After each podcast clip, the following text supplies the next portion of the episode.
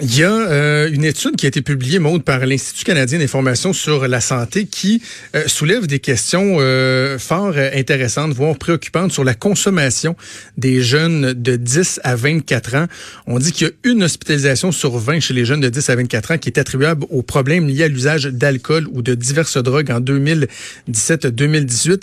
Pour parler de la situation, on va parler avec le directeur général de l'organisme PECH, Programme d'encadrement clinique et d'hébergement, M. Benoît Côté, qu'on va rejoindre en ligne. Bonjour, M. Oui, bonjour à vous deux. Tout d'abord, lorsqu'on voit des, statistiques comme celle-là, est-ce que vous êtes surpris? Est-ce que ça vous semble beaucoup ou c'est dans, dans, une moyenne, euh, disons, acceptable, je le dis en guillemets? On n'est pas étonné des résultats de cette recherche-là. Ça a le mérite de, de pointer un certain nombre de problèmes.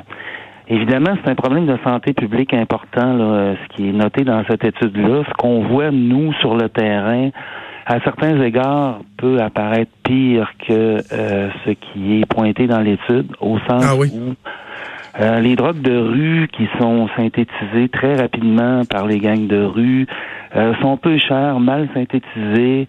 Je pense ici aux amphétamines, à l'amphétamine qui crée des ravages assez importants. On a parlé du cannabis et de l'alcool, c'était déjà connu. Mais euh, ce qui est préoccupant sur fond de crise des opioïdes à Montréal et à Québec et peut-être ailleurs dans certains coins de la province, euh, faut pas oublier qu'il y a eu euh, en 2017-2018, selon l'Institut national de santé publique, près de 400 morts qui sont liés au décès liés à la prise d'opioïdes au Québec. C'est quand même énorme, là. Dans, l'étude, il y, a un élément qui m'a qui m'a surpris, c'est que lorsqu'on regarde la, raison des hospitalisations, euh, le cannabis et l'alcool viennent avant les, les opiacés, les, drogues dures. Mm-hmm. Est-ce que d'un, on, est surpris de ça, puis de deux, est-ce qu'on doit faire un lien, par exemple, avec la légalisation du cannabis, vous croyez? Non, parce que je crois que l'étude a été faite euh, antérieurement à la légalisation du cannabis. S'il y a quelque chose, c'est que on peut présumer qu'il y en ait plus vu euh, que le, cannabis a été légalisé. Ceci dit, euh, pourquoi euh, ces problèmes-là? nous autres, on voit, ben, on peut regarder aussi le niveau d'anxiété. On parle des jeunes de 10 à 24 ans. On est dans une société de performance. On est dans une société où il faut des résultats à tout prix. Euh, les troubles d'anxiété chez les jeunes sont, sont assez répertoriés, sont importants.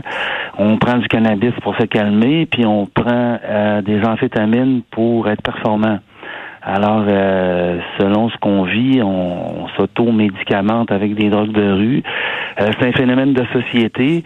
Il y a, faut pas oublier que même Donald Trump, bon, pas toujours très très axé sur le social, mais il dit que la crise des opioïdes aux États-Unis, c'est un problème de santé public numéro un.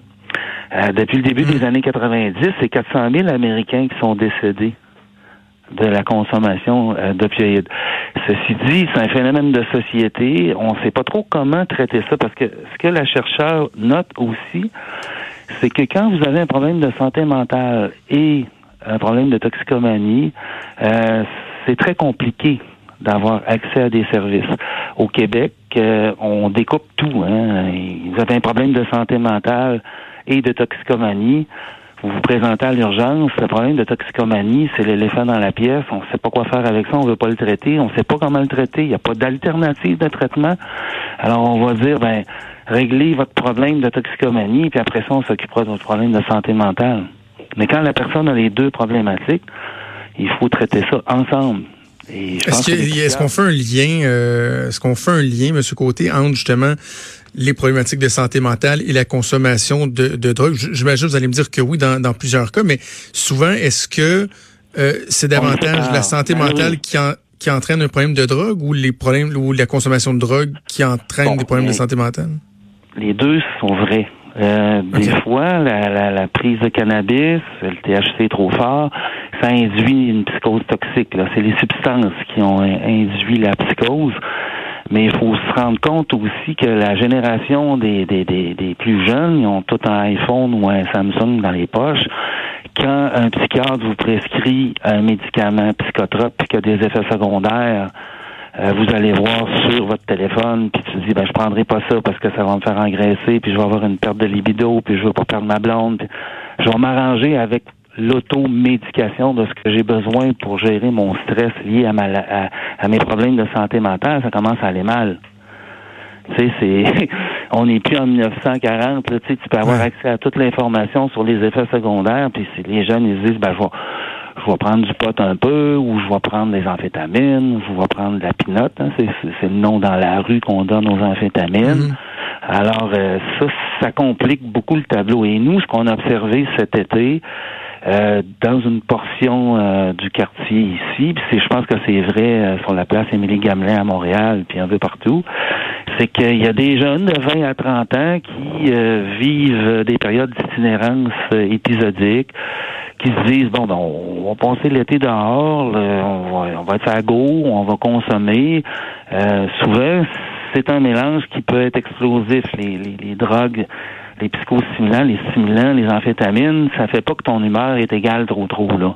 Il y a un niveau d'agressivité qui est lié à la consommation de ces substances-là qu'on a la plupart des acteurs à Québec ont, observé dans la rue. Ça, ça, montre le niveau d'agressivité des personnes. Donc, il y, a un problème là, euh, vraiment euh, qui est souligné par l'étude, mais qu'on on peut voir nous autres au quotidien là, avec des personnes qui Évidemment, on souvent ils sortent de d'un établissement de détention et euh, ils ont commis des délits pour se procurer de la drogue, ils ont des problèmes de santé mentale à travers ça, sont judiciarisés, ils sortent de détention, ils sont dans la rue et ils vivent de l'itinérance épisodique. Donc ça, c'est un autre niveau de problème qui est lié à la consommation des drogues de rue qui euh, bon euh, amplifie un peu le problème.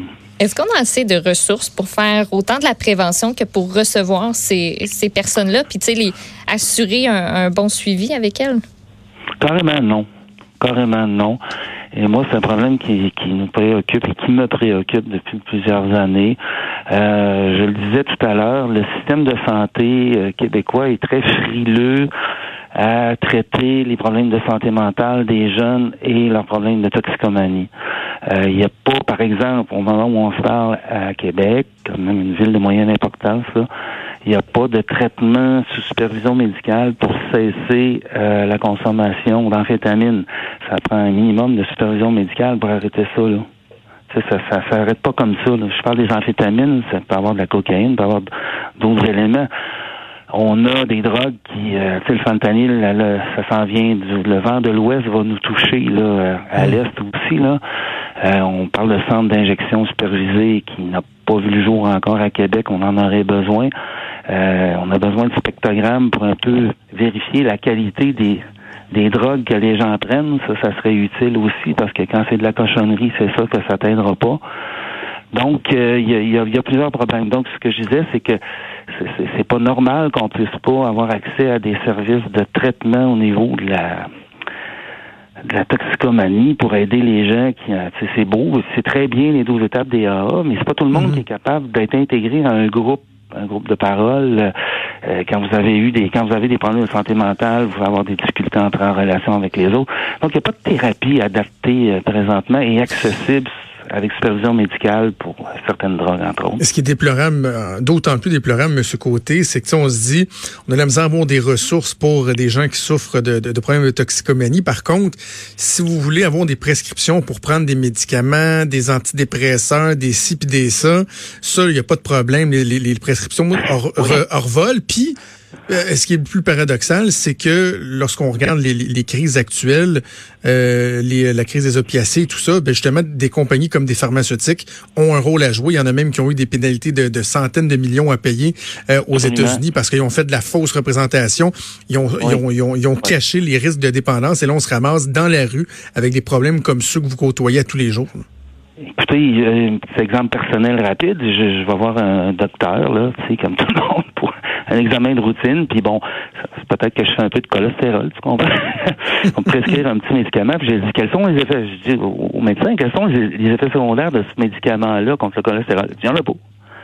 Mais la vulgaire aspirine a des effets secondaires.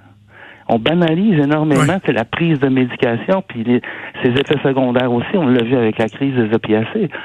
C'est un médecin spécialiste, là, tu sais, euh, quand même, tu sais on banalise beaucoup au Québec cette question-là de, la prise de médicaments et des effets secondaires.